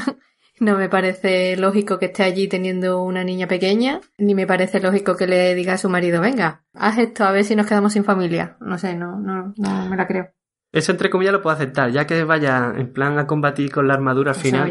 Eso sí ya es más sorprendente. Pero bueno, el caso es que al final, pues, Tony parece que hace por fin las paces con el Capi, entrega su escudito y bueno, parece que hay trato y deciden reunir al equipo completo, ¿no? De los Vengadores originales. Natasha busca a Halcón, ¿vale? Que está como Ronin, como comentamos antes. Y la verdad que esa escena a mí me gustó mucho el momento. Me parece que actúan muy bien los dos en esta película. Cuando está destrozado eh, Clint, ¿no? Y le dice a Natasha, no me des esperanza, ¿no? Está muy guay. Y la otra le dice, siento no haberte las dado antes. Tiene una, una relación de amistad que se ve desde Vengadores 1. Que a mí me parece una relación muy chula, porque en el cine tampoco se suele ver una relación de amistad entre hombre y mujer tan sana, ¿sabes? Que no. Que todos pensábamos, o yo al menos pensaba que era una relación que había algo más, y en Ultron te quedabas un poco sorprendido cuando al final te enseñaban a la familia de, de Ojo de Halcón y tal. No sé, a mí esa parte me ha gustado. El caso, bueno, eso, eh, Clint por un lado y se van a buscar a Thor y llegamos a la gran polémica. Vemos cómo van Hulk y Mapache Cohete, ¿no? El Rocket, si no recuerdo mal. Van a Nueva Asgard, otro guiño a los cómics. Lo que pasa que aquí los cómics Nueva Asgard estaba en, en Oklahoma y aquí está en Noruega, está en Tonsberg, que es un, es un pueblo que ya salió en el UCM en dos, dos películas ya anteriormente. La de la primera de Capitán América, era donde estaba el tercer acto al principio. Y en Thor 1 te cuentan como que Odín, cuando estaban hace 80.000 siglos en la Tierra, peleando contra los gigantes de hielo, pues tuvieron ahí una, una batalla en ese pueblo. Así que, bueno, es un guiño, no sé si esas películas, bueno, a la, a la cultura escandinava, desde luego. Y llegamos al momento Gran Lebowski. Hablad, venga, soltadme lo que queráis por esas boquitas. Yo tengo que decir que, bueno, mm, eh, aparte que es una mierda, yo pensaba que es que, que iban a poner al personaje ahí, pero que luego se recuperaba. ¿Sabes? En plan, pasa el tiempo, lo espabilan, lo convencen y se pone machotón de nuevo. Pero al ver que durante toda la película sigue en esas pintas y esa forma, pues Para para mí mí me parece bien. A mí se Ah. parece un acierto y creo que Cuyi opina lo mismo. Sí, a mí me parece bien también, porque bueno, ha pasado ese tiempo, se ha dejado venir. Es verdad que lo han hecho demasiado exagerado, demasiado paródico. Podría haber sido porque hubiera perdido la forma y hubiera estado triste y tal, pero le hacen esa barriga como que demasiado exagerada. pero luego no, porque se va a recuperar de manera mágica, pues me parece bien que Bueno, y además él no, sigue siendo, sigue estando ágil, sigue estando fuerte en realidad, tiene barriga, no pasa nada, se puede vivir con barriga. Como Gilly, tío. No es solamente por la barriga, es también por la- las pintas de los pelos que tiene, que no, no, a mí no me, me, me pega en ese momento, pero que luego, oye, pues el tiempo que se van... Eso hubiera sido muy típico. Y a mí me parece que han hecho algo no típico que está guay. Pero que lo hubieran hecho con otro personaje. es verdad que, por ejemplo, en, en Thor 1 creo que era, cuando cogía, cuando era digno otra vez del Mjolnir, como que le salía la ropita por arte de magia, creo, ¿eh? No sé si me lo estoy inventando, me suena. Y ahí podrían haberlo hecho lo mismo, podrían haber aprovechado el momento Mjolnir para restablecerlo, pero no lo han hecho a mí. A mí me parece bien, la verdad, porque después no me llama la atención en la pelea final, que sale con barriga, pero tampoco, no sé. Yo creo que es como tenía que manejar un, un hacha, dijeron, tiene que tener un enano, tiene barba, pelo largo y barriga. Eso es así. El Volstagg. Y nada, mira, precisamente, hoy es el día de Planeta Hulk. Sus compañeros de allí, de Fortnite, son Miek y Korg, que eran personajes de ese cómic, que precisamente son los amigos de Hulk en ese cómic. y aquí, que, lo- que pues los, bueno. Que los cómics no se parecen en nada. a- a- No, porque Korg aquí es como una especie de adolescente extraño. y Mm, lo es una mierda, es una mierda. En el cómic sí que mola. Que por cierto, Korg es Taika Waititi, el director de Thor Ragnarok, hacía el personaje. En esta peli, pues tenemos a Joe Russo, a Taika Waititi y a, y a John Favreau, el director de, de Iron Man, que es el que hace de Happy, Happy Hogan. Tenemos tres directores. Malcolm, ¿no has dicho nada de lo de Lebowski? ¿Qué opinas? Bueno, cre- en una película que reivindica tantas cosas, porque las reivindica, seamos sinceros, creo que también querían reivindicar que el poder no viene de, de un cuerpo musculoso necesariamente. Que la fortaleza no, no tiene por qué estar ahí necesariamente y lo han reflejado a través de este personaje. A mí me da mucha pena que no veamos a un Thor más fiel a los cómics, pero bueno, es la evolución que le han querido dar al personaje y a mí personalmente no me, no me ha causado malestar en la peli, vamos, lo, lo he visto coherente con lo que estaba pasando y, y sobre todo con el estado mental que acarrea Thor después de todo lo que ha pasado. Es que es verdad que el Thor, el pobrecito, es un poco desgraciado, ¿eh? Porque le mata al hermano, la hermana la mata a él. Bueno, es que su hermano y su hermana son chungos, al fin y al cabo. El padre y la madre muertos, Asgard destruido, la ha dejado la novia, que, que, que no se le puede ir peor la vida. Por su culpa, Thanos ha matado a todo el mundo. Y falla, y falla el hachazo. Y eso, eso, él se siente culpable, la verdad que está muy justificado. No, no dicen que es que falla, sino que lo hace a propósito para jactarse y soltarle la última frase que le suelta como por su ego, que podía haberle perfectamente cortado la cabeza si se hubiese querido, pero él quiere soltarle su frasecita y, y se siente mal por eso, porque si en vez de ver con su ego de que lo iba a destruir fácilmente, le hubiese matado en ese momento, no hubiese pasado todo eso. Pues sí, la verdad que, bueno, siempre ha tenido el- el- en el UCM de 1 problemas de ego, ¿no? Eh, eso sí está bien. Más o menos lo mantiene. Y bueno, pasamos ya al... Empezamos por fin en la siguiente fase. En la siguiente... El segundo acto, madre mía. Hemos terminado el primero. Ya los demás yo creo que no nos extenderemos tanto. El caso es que eh, hacen una prueba rápida con ojo de halcón. Eh, bueno, por un lado, antes de explicar el plan, me voy a pararme para explicar un poco las normas que pone esta película de los viajes en el tiempo, ¿vale? Porque ya sabéis que según la película, según la novela, pues hay varios tipos de viajes en el tiempo. Están de tipo regresa al futuro, que tú vas al pasado y lo que cambies afecta en tu realidad, digamos una única línea Efecto mariposa. que hace un efecto mariposa. Está también otros que una única línea que tú vas al pasado, pero eh, digamos que todo no puede cambiar nada. Todo ha sido así, así- es como una paradoja de por sí, una única línea, no puedes cambiar nada. Y en este tipo es una tercera forma, digamos, que es un poco más fácil para los guionistas porque te evitan las paradojas, que es que te cuentan de que tú vas al pasado, puedes hacer lo que quieras que no afecta a tu presente. ¿Vale? Ahí digamos que estás creando una línea alternativa. Aparte, y bueno, fastidias a esa línea, pero después tú te vuelves a tu presente y aquí no ha pasado nada. Entonces, bueno, eso es de verdad que te da mucha libertad para ir ahora y, liarla como la han liado en varios sitios, ¿no? Y bueno, el caso es que los viajes estos resulta que tienen eh, los botecitos estos de partículas PIM, P-Y-M, como pesquito y medio. guiño, guiño. Está todo pensado en honor a, a Hank Pym, el hombre hormiga original, que está en mi corazón para siempre, y no Scotland. Y bueno, el caso es que empiezan los viajes en el tiempo, que en, en cómics, precisamente, hay cómics de Vengadores viajando en el tiempo, en los cómics de Siempre Vengadores, ¿vale? De los años 90, de Busi X Pacheco. Todo esto de los viajes en el tiempo en, en los cómics del guantelete en infinito, por supuesto, nada, que no tiene nada que ver. Pero bueno, aquí siempre van cogiendo de otras cosas. hacen tres equipos para lo que llaman el robo en el tiempo, ¿no? Y por un lado, poco el viaje más soso, el de Thor y Rocket, que van a por el éter, a la, digamos, a Thor 2, para entendernos, al mundo oscuro. Para mí una de las peores películas del UCM, por cierto. No sé si a vosotros gustó Thor 2, si estáis a favor o en contra. A mí me resultó entretenida, vamos, que no... No está mal, ¿no? No me pareció mal, vamos. Bueno, el caso es que por un lado tenemos eso, tenemos Nebula, máquina de guerra, viuda negra y ojo de halcón. Se van a buscar dos piedras, ¿vale? Se van con una nave y bueno, digamos que después allí se dividirán en dos subgrupos. Después, claro, los dos, las dos piedras que están ahí la, la de Guardianes 1, digamos, Guardianes de la Galaxia 1 y la, y la del alma, ¿vale? La que tiene allí cráneo rojo. Y Capi, Iron Man, Ant-Man y Hulk van a por las tres de, que hay en Nueva York en la época de Vengadores 1, ¿vale? Que tú dices, ¿en serio va a meter el mismo equipo a Capitán, Iron Man y Hulk? Pero bueno, al final le sale bien. Y bueno, es verdad que esta, película es totalmente homenaje a los personajes de Vengadores originales, cierra muchas tramas y bueno, pues aquí Thor aprovechan para hacer esa despedida con la madre, que no sale Odín, que es de, de los pocos personajes del UCM que yo creo que no salen en esta película.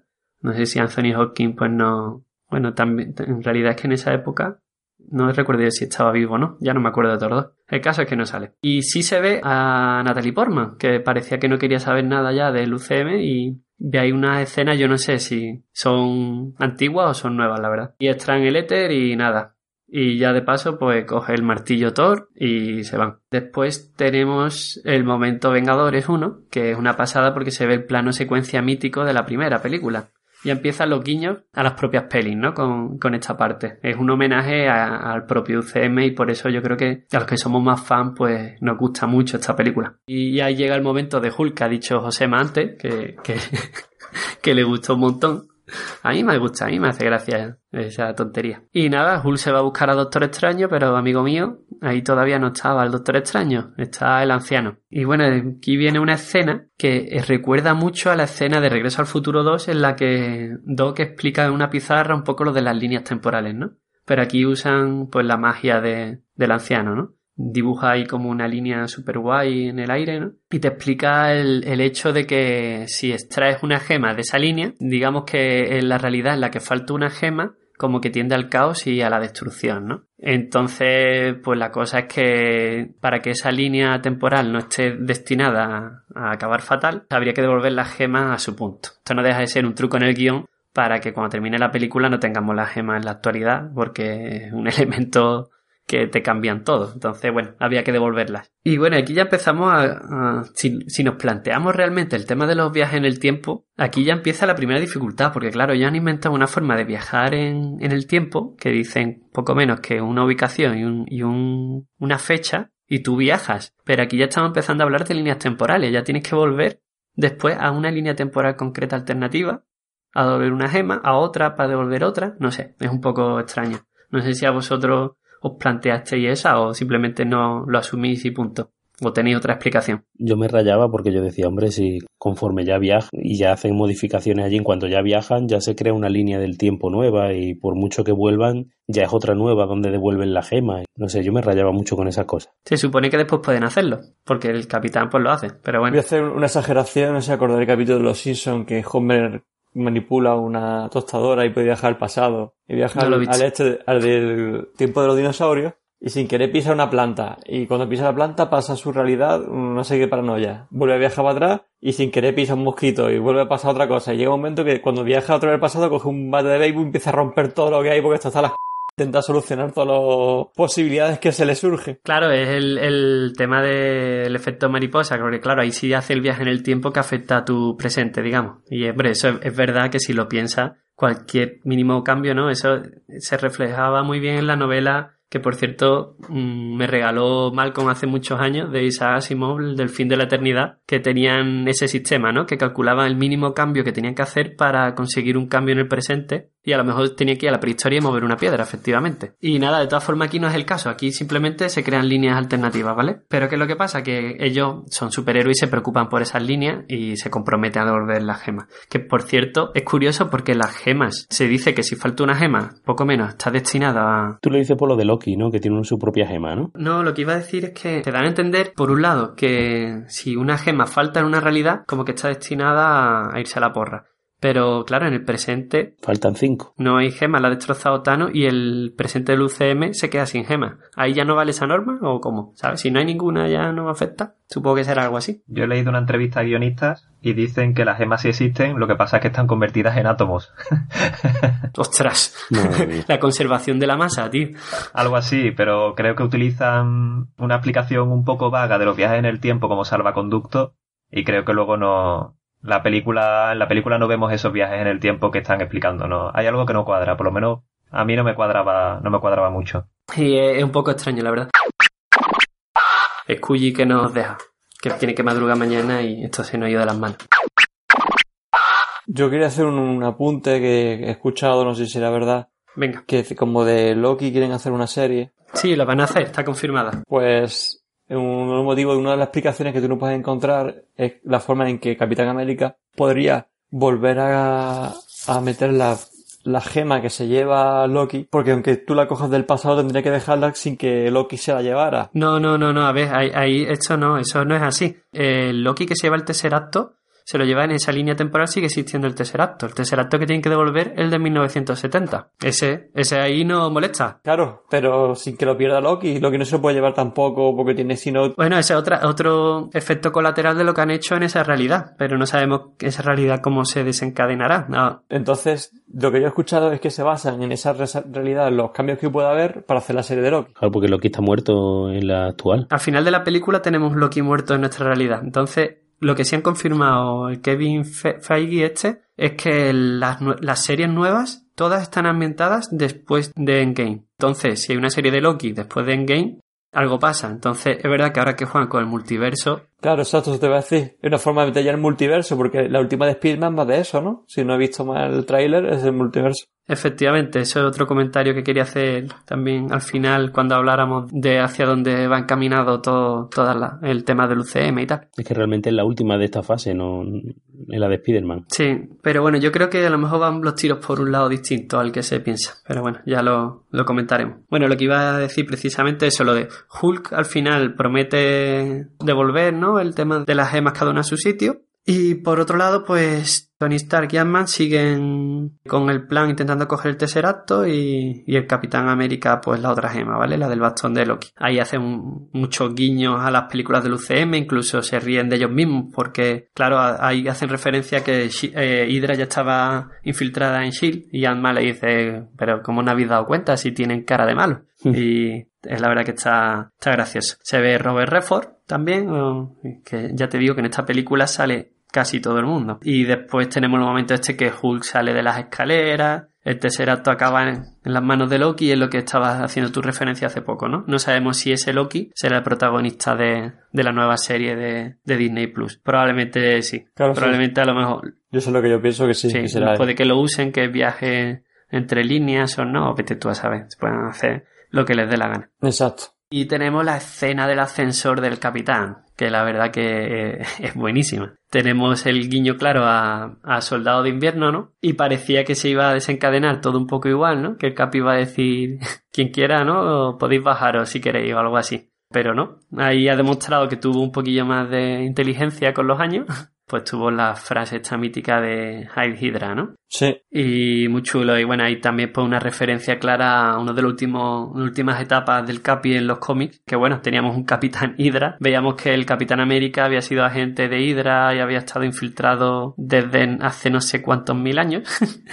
Sin exagerar. Pero bueno, al final era un poco trampa, porque estaba, teníamos por ahí a, a una niña, Kovic, que era el, digamos, el desencadenante del evento este de Imperio Secreto, que bueno, al final era capaz de trastocar un poco las mentes a la gente y tal. Y nada, entonces tenemos, después de justo esa escena, la pelea famosa entre el Capi y el culo de América, tío. ¿Qué os pareció ese comentario de Ant-Man? Pues a mí me parece muy gracioso, son las cosas que le... Puntazo. Sí, está genial, vamos. ¿Cuál era? Que no me acuerdo bien. Cuando le dicen, se ríen del traje, el, Ah, vale, el traje de, acuerdo. de Sí, sí, Vengadores del Capi, la verdad que era un, Sí. es un poco ridículo comparado con los demás. Al menos es, es más distinto Sí, y verdad. es verdad que le marcaba el culo. Y bueno, pues entonces se ríen un poco de eso y. No, no me había fijado yo en ese detalle. Sí, bueno, yo tampoco, la verdad. Y a mí me llama más la atención la parte de la cabeza.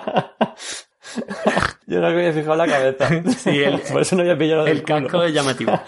El caso es que Asma le dicen, capitán, ese es el culo de América, ¿no? Y que hay la frase graciosa. Y de hecho, cuando al final el Capi, digamos, más viejo, vence al joven con, usando la frase esa de Bucky está vivo, ¿no? Se queda así como mirándolo, tendido, y dice, ese es el culo de América. está gracioso. Sí. Eh, y bueno, y ahí es verdad que ya se, ah, se ve referencias a Peggy Carter, tanto ahí con lo del el tema este que lleva, el medallón este, y en, la reunión del principio del primer acto, digamos, lo, del, lo de los alcohólicos anónimos que hablábamos, también le hacía referencia, ¿no? A que, bueno, yo estaba con una chica y, y me desperté 70 años después. Y vemos como Peggy está muy presente en esta película. Está todo muy bien cerrado. A mí me parece que está todo muy bien hilado.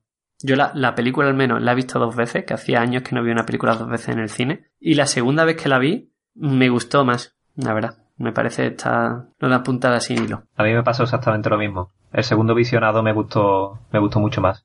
Es que está todo muy bien pensado. Y pese a ser una película de tres horas, no me parece que haya morralla. Todo está justificado, todo tiene su motivo. Bueno, aunque realmente es como si fuera el resumen general de la película, pero sí, o sea, la película no me parece la mejor película, pero sin embargo sí me parece que está súper bien hecha y precisamente por ese tipo de cosas, esos guiños, eso que salgan todos los, o prácticamente todos los personajes, que todo tenga un porqué. Es como que redondea todas las películas anteriores y, y hace que las películas anteriores sean hasta mejores. Es como, Te la justifica, ¿no? claro, es como dice, tú has visto todas las películas anteriores, aunque no te hayan gustado, esta tienes que verla. Es que necesitas verla, es como, o sea, está muy bien, esa parte está muy bien hecha, está genial, todo, esas escenas repetidas o que se meten y Claro, la cosa es que a pesar, a pesar de los errores que, que pueda tener o que nos parezca que tiene en el tema de viajes en el tiempo y demás, la película te está llevando por donde tú quieres que te lleve y al final casi que los obvias. Sí, Pues o sea, sí. Es eso, yo le veo pegas a la película y tal, pero lo otro lo compensa, sí. Es como se, se merece eso. La yo lo perdono, yo lo perdono y más, sobre todo después de cuando ya llega el tercer acto, que ya te dice.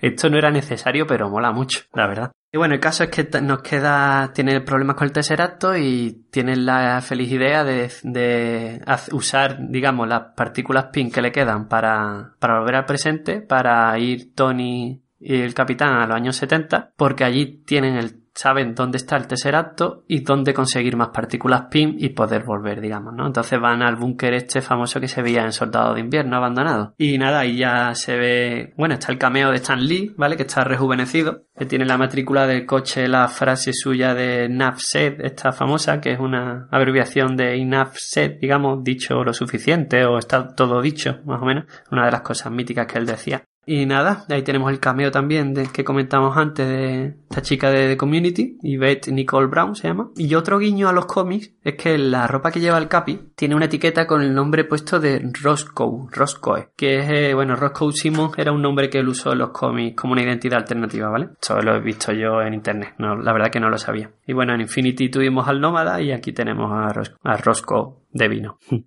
y, Chistaco. y bueno, y vemos a Hank Pym, el, el que ha dado nombre a este podcast de Pesquito y Medio, a Michael Douglas. Rejuvenecido. Lo vemos joven, con un pelazo que no veas. No, no tenía como mucho pelo, tío. Es que ese hombre de todas maneras, tiene, el actor tiene bastante pelo para la edad que tiene, ¿no? Eh, y se veía también una cosa curiosa, se veía el casco original del hombre hormiga, por ahí, el de los cómics. Y vemos otra vez a Peggy Carter. Vemos que justo tiene la casualidad el capitán de verla, ¿vale? Vemos ahí, claro, como fundadora de S.H.I.E.L.D., pues tenía que estar por ahí. Que eso era una parte que se veía en Agente Carter, ¿vale? Que por cierto, es justo lo que vamos a ver, a ver ahora, que la parte de que Tony se encuentra con su padre, se ve a Jarvis, que es, eh, yo creo que es la primera referencia de un personaje de series de Marvel que se ve en el UCM, que era un actor de, que lo hacía en Peggy Carter, porque el- todas las demás, no sé, al final agentes de Shield y todas las demás las obvian bastante. Y bueno, el encuentro de Tony con el padre me parece la verdad muy guay, porque es un tema que nosotros, Scully y yo, Scully es que ya nos ha tenido que abandonar, pero bueno, lo cuento yo, estamos revisionando las películas otra vez, ¿vale? Y hace poco vimos Iron Man 1. Y ya en Iron Man 1, ya Tony Stark hace referencia a que no se pudo despedir de su padre, que yo pensaba que eso era en Civil War la primera vez que lo decía. Y está guay, es una trama ahí abierta desde la primera película del UCM, como no, no se pudo despedir de él, y aquí lo cierran, me parece muy emotivo, muy chulo. Está guay, ¿verdad? Que Howard Stark le han cambiado al actor varias veces, pero bueno, peor ha sido lo de Máquina de Guerra, que viendo a Iron Man uno te choca un poco más. Y bueno, y eso que la muerte de Howard, de hecho, es el detonante de la trama al final en Civil War, o sea que es un es una trama bastante importante. Y no sé si a vosotros esa escena os ha cortado un poco el ritmo, se ha hecho más lenta la película o no os parece bien. A mí me pareció muy emotiva. Yo creo que estaba bien traída, que estábamos esperando que los personajes fueran cerrando eh, líneas que habían dejado abiertas anteriormente. Y bueno, muy, muy bien traída, dándole el final que merecen a los personajes, que ya más adelante veremos que nos abandonan y cerrando todas esas líneas de forma satisfactoria. Yo creo que muy bien.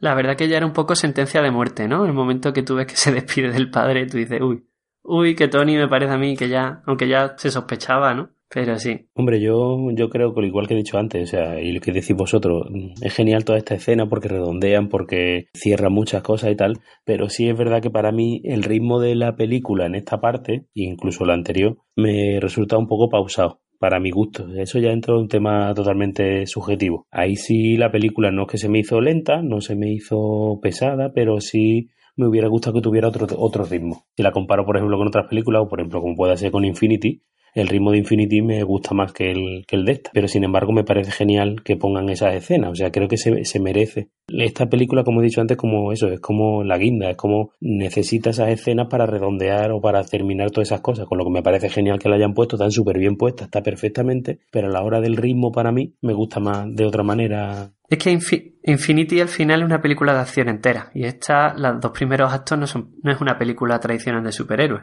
¿Vale? Los otros Mm. sí son tortas todo el rato y te meten trasfondo de Thanos y Gamora y poco más. Y tiene un final sorprendente, que eso sí. Aunque bueno, sorprendente entre comillas. Sorprendente para los que no sabemos de los cómics. Claro. Sí, pero bueno, coincido con Ale Crom- Crombie en eso, que eh, Marvel nos ha acostumbrado a otro ritmo a la hora de narrar historias y esta historia es totalmente diferente. Claro que cuenta una historia también diferente, o sea, tampoco creo que se pueda medir con el mismo prisma, pero sí es verdad que estamos acostumbrados a otro ritmo. Vamos al cine pensando en. Marvel en que nos va a contar la historia con un ritmo diferente y Hmm. hay que entenderla también la película, no en eso no, no es igual que las demás, claro.